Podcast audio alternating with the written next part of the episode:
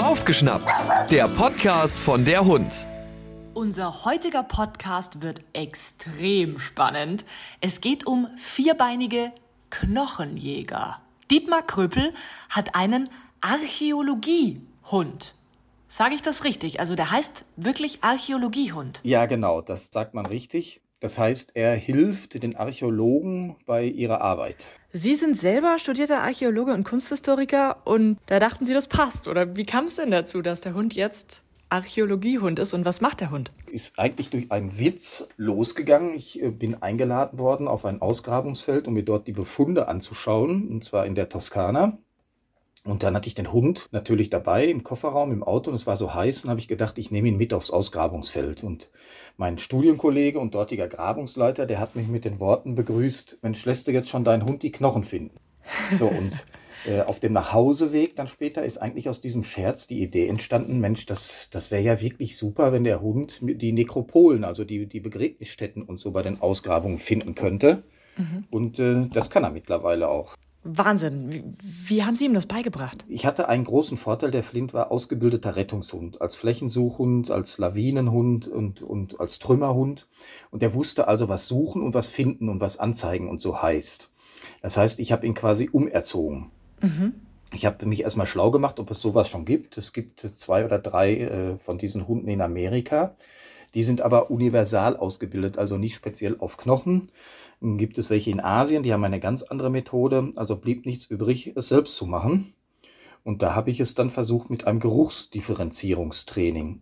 Das heißt, ich habe einmal versucht, ihn an den neuen Geruch, nämlich wirklich menschliche Knochen, zu gewöhnen.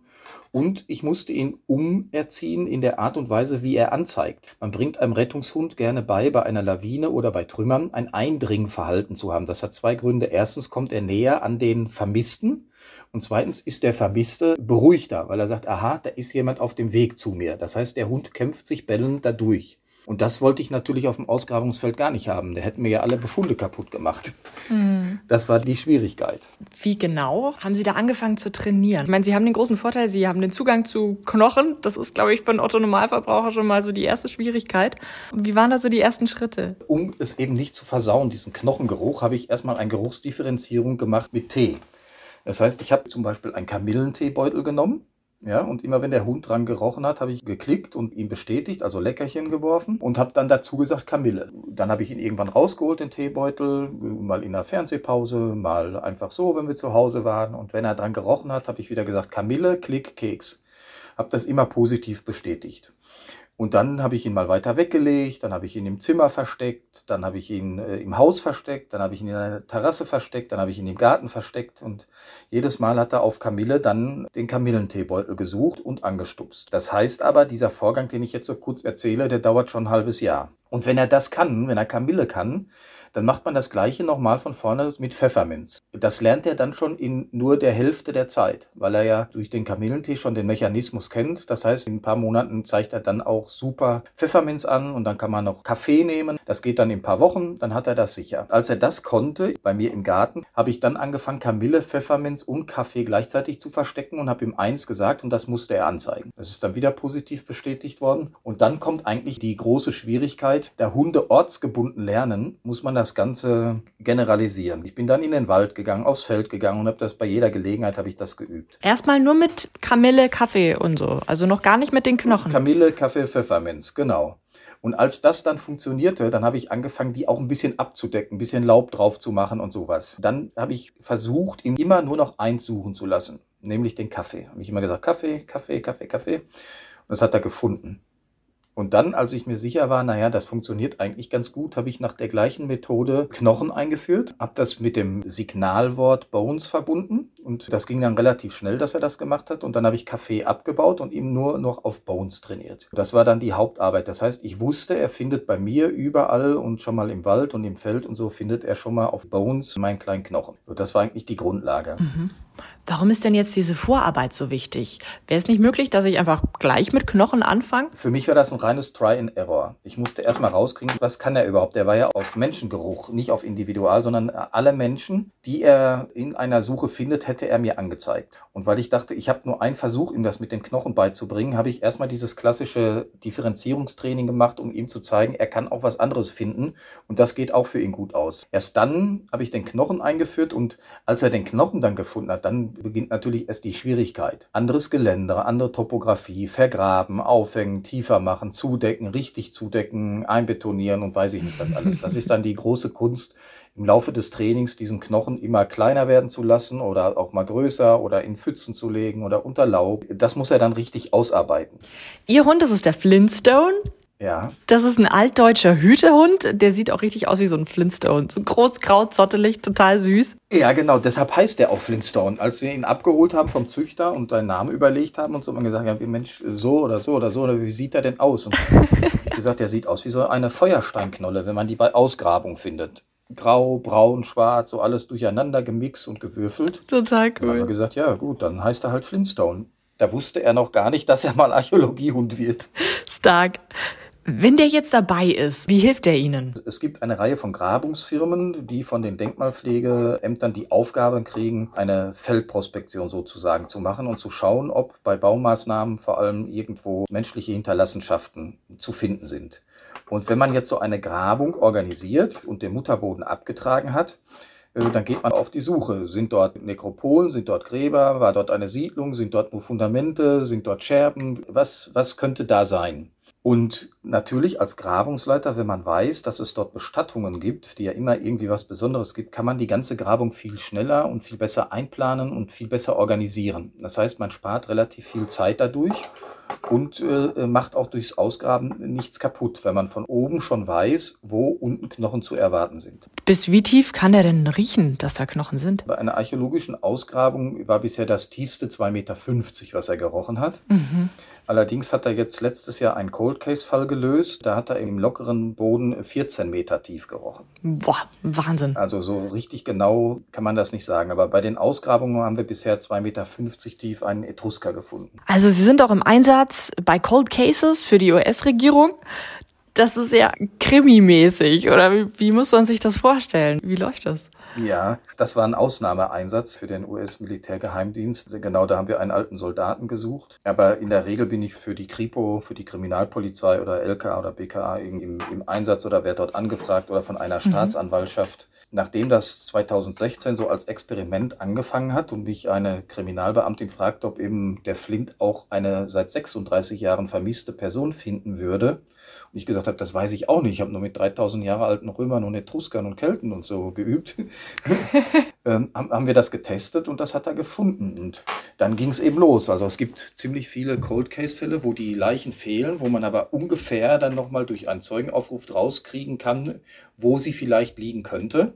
Da bietet Flint natürlich eine einzigartige Lösung jetzt für die Polizei, wo man sonst ja nie drankommt mit Bodenradar und so, das geht alles nicht so tief, ist sehr aufwendig. Ich musste natürlich auch dazu lernen. Also die Cold Case Suche funktioniert nicht so einfach wie eine Archäologiesuche. Man muss wirklich gucken, wie ist in dieser gewissen Erde, die man da vorfindet, wie ist da die Verwesungsgeschwindigkeit, wo können die Gerüche austreten. Man muss Odrologie, Verwesungskunde, Geodäsie, Klimafakten berücksichtigen, Wetter berücksichtigen, die Topografie berücksichtigen. Da habe ich aber zum Glück in den letzten fünf Jahren so viel dazugelernt. Das ist schon ein eigenes Fach. Also es ist nicht einfach so, dass man da hingeht, wo man denkt, hier könnte was liegen und sagt Bones und dann. Und dann rennt er los, wie man das aus dem Film kennt, und dann ja. rennt er. Und das ist das, das kann auch passieren, aber das ist im seltensten Fall. Das ist, wenn es eingemauert ist oder wenn es noch ortfest ist, aber oftmals äh, werden die Leichen ja irgendwo schnell mal vergraben und dann war da in den letzten 30 Jahren schon wild dran und dann dann sind die Knochen durch Wildverschleppung über Kilometer verstreut, da muss man jeden einzelnen Knochen suchen. Oder es ist eine schwierige Situation an einem Ufer oder es ist in einem Sumpfgebiet oder die Leiche ist gehäckselt oder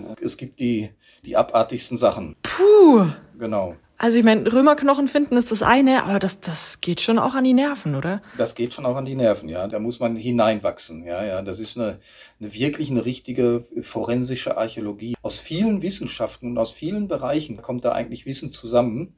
Und wenn man das so hat, dann kann man auch seinen Hund richtig lesen und deuten und weiß auch, wie man ihn einsetzen kann am besten, damit die Einsätze erfolgreich werden. Wie zeigt er denn an, wenn er was gefunden hat? Also der zeigt an durch Bellen. Er setzt sich hin, an der Stelle, wo was ist und bellt. Es ist ein spezielles Bellen. Wenn man so seine Töne kennt, dann weiß man das, dann, dann hat er was.